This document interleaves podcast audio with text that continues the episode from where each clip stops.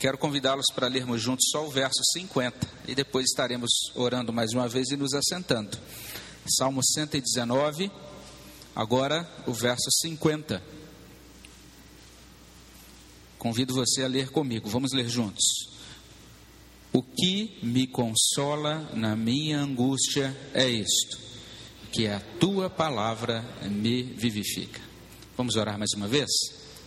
Senhor, muito obrigado, porque como nós oramos, suplicando a tua ajuda, a iluminação do teu espírito, como nós já lemos desta experiência desse salmista, sendo suprido, abençoado por meio da tua palavra, nós temos esse privilégio hoje, ó Deus, de também abrirmos esta palavra, de invocarmos o teu nome e, ter, e de termos esta certeza da tua presença aqui no nosso meio. Nós pedimos, ó Pai, que o Senhor nos visite com a tua graça. E assim como foi colocado por esse salmista, que esse seja um momento de vivificação, de fortalecimento espiritual da tua igreja. Perdoa o nosso pecado, Senhor. Perdoa, Senhor Deus, as nossas iniquidades. Cobre-nos com o sangue de Cristo. Dá-nos a bênção, Senhor Deus, de sermos nesta manhã fortalecidos, a Deus, pela, pelo amor do Senhor sendo ministrado nos nossos corações. Visita, ó Deus, de um modo especial os nossos irmãos que não podem comparecer nesta manhã porque estão enfermos. Esteja, ó Deus, operando nestas vidas, nesses corações, nesses corpos dos nossos irmãos, fortalecendo a saúde dos nossos irmãos. Venha abençoar também aqueles que estão em viagem. Ó Deus, guarda-os de todo mal, protege-os, ó Deus, e abençoa toda a tua igreja, Pai. Que seja um dia de invocação do teu nome e de crescimento espiritual para o teu povo, um dia também de salvação, de aproximação de, de, de vidas, ó Deus que estavam talvez, que estejam talvez distantes, que todas, todos aqueles que estão desanimados, que estão, ó Deus, precisando de revitalização na sua fé, que eles sejam trazidos pelo Teu Espírito, ó Deus, para mais próximos do Senhor, para mais perto do Senhor, que seja um dia de fortalecimento da comunhão com o Senhor. Tudo isso é o que nós suplicamos com perdão dos nossos pecados no nome de Jesus. Amém, Senhor Deus. Os irmãos podem sentar-se. Nós, nesta manhã, estamos ah, separando alguns minutos, irmãos, para agradecermos a Deus pela escola dominical. Hoje, dentro da nossa, é, do nosso calendário, né, da nossa igreja, é o dia da nossa escola dominical. E a gente, então, agradece muito a Deus por esta bênção de nos reunirmos todas as manhãs, pela manhã, e ah, nos domingos, melhor dizendo, para é, cultuarmos ao Senhor e temos essa oportunidade de aprender da palavra dele. Então, nesse sentido, essa nossa programação matutina está um pouco diferente. Nós vamos ter um instante aqui de, de apresentações e de homenagens à escola dominical. E nós estamos então iniciando com essa devocional baseada no Salmo 119 já tivemos a oportunidade de ler alguns versículos lá adiante, agora voltamos aqui para esse verso 50. Mas eu quero chamar a sua atenção então para três verdades muito simples que estão presentes aqui nesse verso que nós terminamos de ler, na verdade em todo o salmo, mas eu quero destacar com base aqui no verso 50. A primeira necessidade bem clara que a Bíblia coloca diante de nós, revelando-nos por este por esta palavra, é a nossa necessidade de sermos consolados. A Bíblia vai nos mostrar aqui nesse verso 50 que todos nós temos a necessidade de sermos consolados. O texto vai dizer assim: O que me consola na minha angústia é isto. Essa palavra que é traduzida por consolação, ela tem a ideia de conforto, de alívio, de ajuda. Isso é bem interessante no Salmo 119. Você vai, você é convidado a ler esse salmo, é um salmo longo. Mas você vai encontrar várias vezes nesse salmo esta ideia, a ideia de que como seres humanos, como peregrinos sobre essa terra, nós em determinados momentos nos sentimos abatidos, nós nos sentimos desanimados, nós precisamos de, de é, sermos motivados. Você vai encontrar isso aí nesse verso 50, você vai perceber que lá no versículo 88, a gente vai ler assim: Vivifica-me segundo a tua misericórdia. Você vai encontrar algo semelhante no verso 107, diz assim: Estou aflitíssimo, vivifica-me, Senhor. Lá no verso 107, a mesma ideia. E esses são apenas alguns exemplos. Você vai perceber isso em diversos outros momentos desse salmo. Lá no verso 37, a mesma ideia: desvia os meus olhos para que não vejam a vaidade, vivifica-me no meu caminho. Em todas estas passagens, a ideia é a mesma. Nós precisamos ser vivificados e precisamos ser consolados por Deus. Trata-se de algo que só Deus pode fazer. Esse salmo está pontuado então de orações, de súplicas a Deus. O salmista tem clara percepção disso. Ele entende que sozinho ele não tem como caminhar nesta vida. Ele entende que as soluções, os recursos, as provisões para a caminhada dele, elas não são encontradas nas outras pessoas, nos outros seres humanos, nem nos prazeres dessa vida, nem nas coisas que são fugazes, passageiras dessa existência ele o tempo todo está elevando os olhos aos céus. Ele reconhece, como nós já dissemos em primeiro lugar, a necessidade que temos então de sermos aliviados, sermos consolados. E este consolo, esse alívio, esse suprimento, ele é concedido unicamente nessa busca de Deus. Ele é concedido pelo Senhor apenas. Mas observe bem o que o salmo diz do início ao fim, e aqui bem destacado no verso 50. O salmo vai nos mostrar que Deus nos vivifica por meio da Sua palavra. O, o meio de graça que Deus estabelece para reanimar a fé, para fortalecer a fé, para nos dar novos ânimos. Ah, o meio que Deus estabelece, não é, para nos colocar de pé novamente, é a Escritura Sagrada, é a palavra de Deus. A palavra de Deus, então, ela é fundamental no nosso processo não apenas de salvação, mas também no nosso processo de santificação.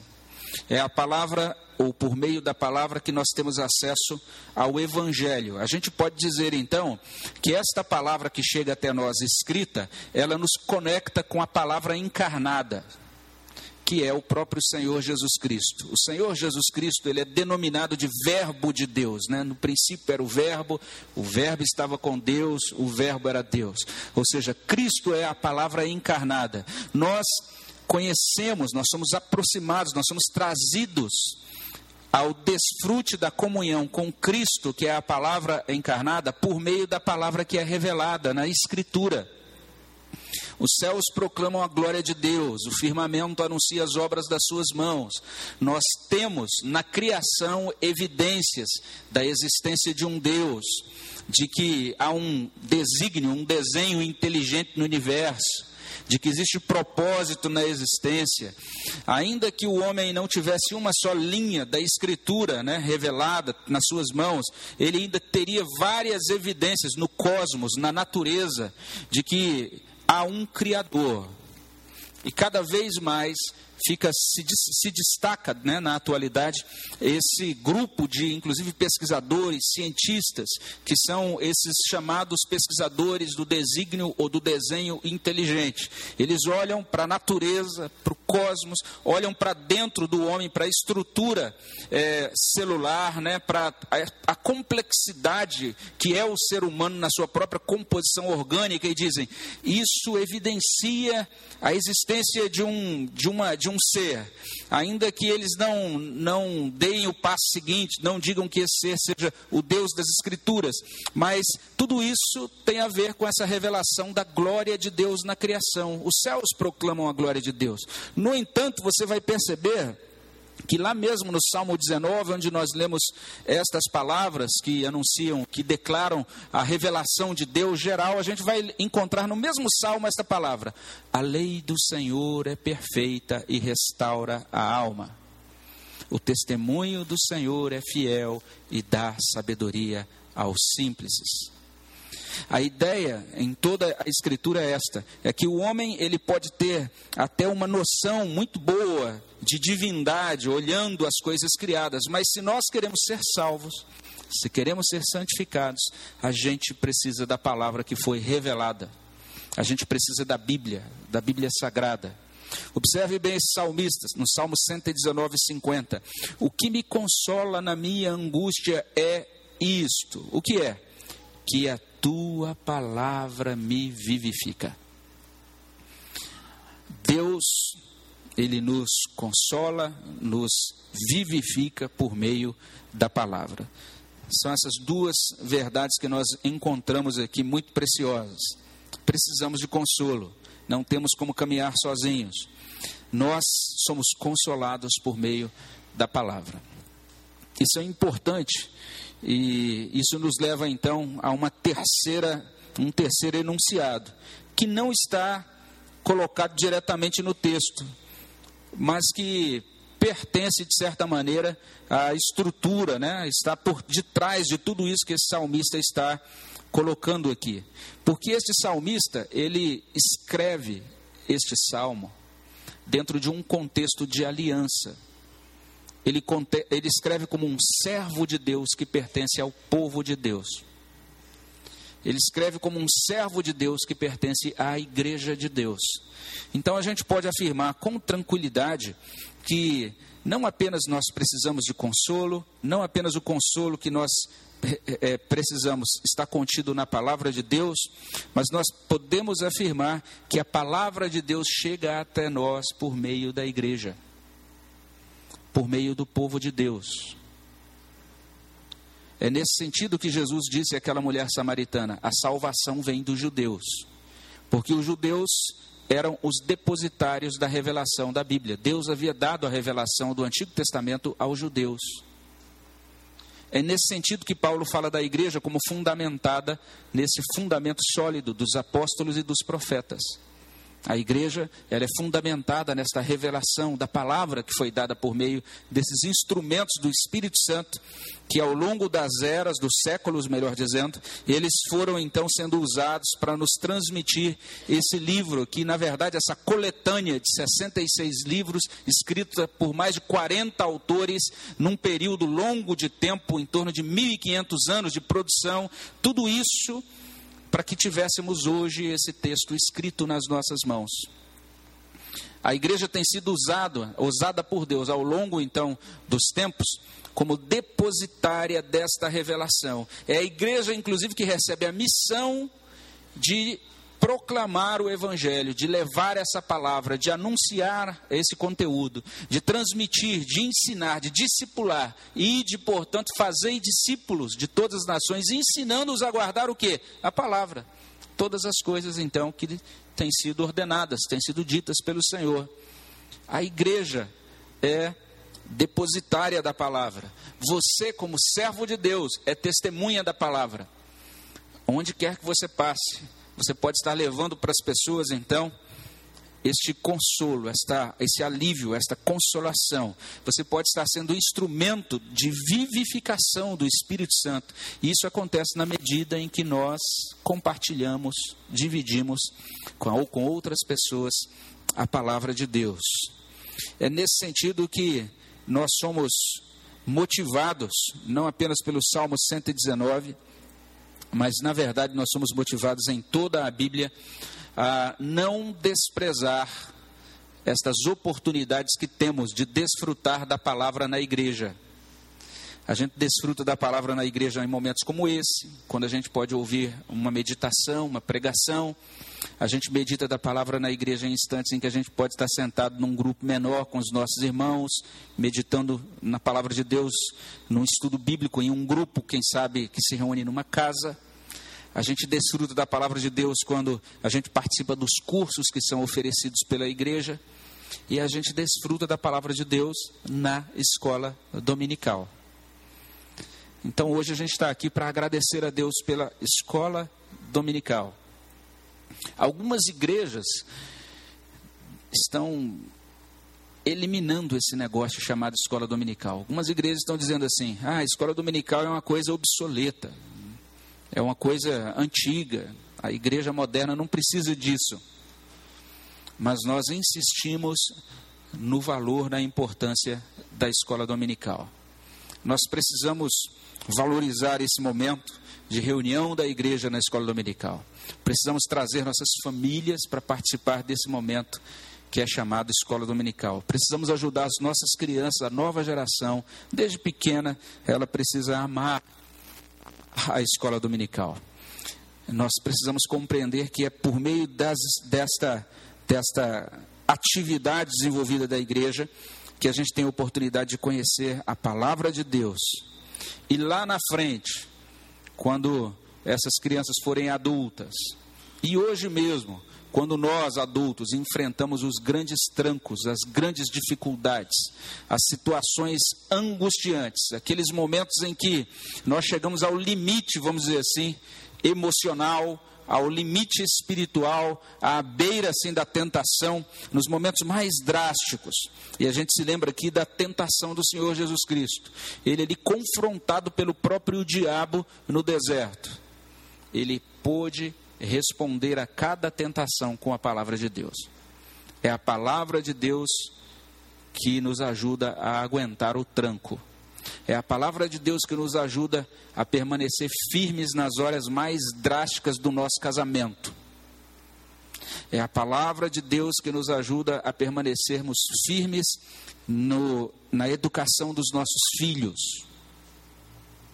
É a palavra de Deus que nos dá orientação no que diz respeito à gerência dos nossos recursos financeiros. É a palavra de Deus que vai nos dar forças no enfrentamento da enfermidade. É a palavra de Deus que vai nos ajudar e vai nos suprir de graça para sermos pacientes nos momentos então em que estivermos sob grande pressão. É a palavra de Deus aplicada no nosso coração. Não palavra de Deus apenas é, considerada de forma teórica, mas palavra tornada viva no nosso coração por meio do Espírito. Por isso, nós lemos nesse Salmo 119, 50. O que me consola na minha angústia é isso, que a tua palavra me vivifica. A minha oração é que todos nós possamos desfrutar da palavra de Deus. Se você está longe dessa palavra, comece a ler essa palavra, valorize esse instrumento da revelação. Tire todo dia um momento para você se alimentar dessa palavra. Você vai encontrar nesse Salmo 119 algumas coisas interessantes sobre isso. Uma das coisas que ele diz de modo bastante claro é sobre a sua experiência de meditação nessa palavra. Ele diz, por exemplo, no verso 11: Guarda no coração as tuas palavras para não pecar contra ti. Lá no verso 18 ele diz: Desvenda os meus olhos para que eu contemple as maravilhas da tua lei. Mais adiante, próximo do, daquela, da, do trecho que lemos um pouco mais cedo, ele vai dizer que ele medita nesta palavra, no verso 97. Quanto amo a tua lei, é a minha meditação todo dia. Busque a palavra, aproxime-se dela e aproxime-se da vida da igreja e valorize esses momentos da igreja. De modo especial, a minha oração é que nós possamos desfrutar de cada escola dominical como uma grande bênção para as nossas vidas, que possamos desfrutar de cada estudo na escola dominical como um recurso não apenas de informação, mas de vivificação, para que Deus seja glorificado na nossa vida e nós sejamos fortalecidos como igreja. Amém, meus irmãos? Vamos orar ao nosso Deus mais uma vez? Pai, muito obrigado pela tua palavra disponível a nós nesta manhã. Muito obrigado pela escola dominical da nossa igreja. E nós queremos suplicar a tua bênção, Senhor, sobre aqueles irmãos que estão trabalhando na administração da nossa escola. Peço a tua bênção sobre o presbítero Gilmar, sobre o nosso irmão Ricardo, sobre todos aqueles que auxiliam a Deus na secretaria. Peço, ó Pai, a tua bênção sobre todo o corpo docente, o depart... aqueles que coordenam o departamento de adultos, departamento infantil, cada professor, cada professora da nossa escola dominical. Usa-nos, ó Deus, como instrumentos nas tuas mãos para que as pessoas, os membros da nossa igreja, cada um de nós seja informado e também transformado pelo poder do Evangelho, pelo poder da tua palavra. Nós pedimos, ó Deus, que o Senhor continue fortalecendo a nossa escola dominical, que ela possa, ó Deus, continuar crescendo e que ela possa, ó Deus, continuar sendo instrumento do Senhor para a vivificação dos corações. É o que nós pedimos, ó Pai, no nome de Jesus. Amém, Senhor Deus.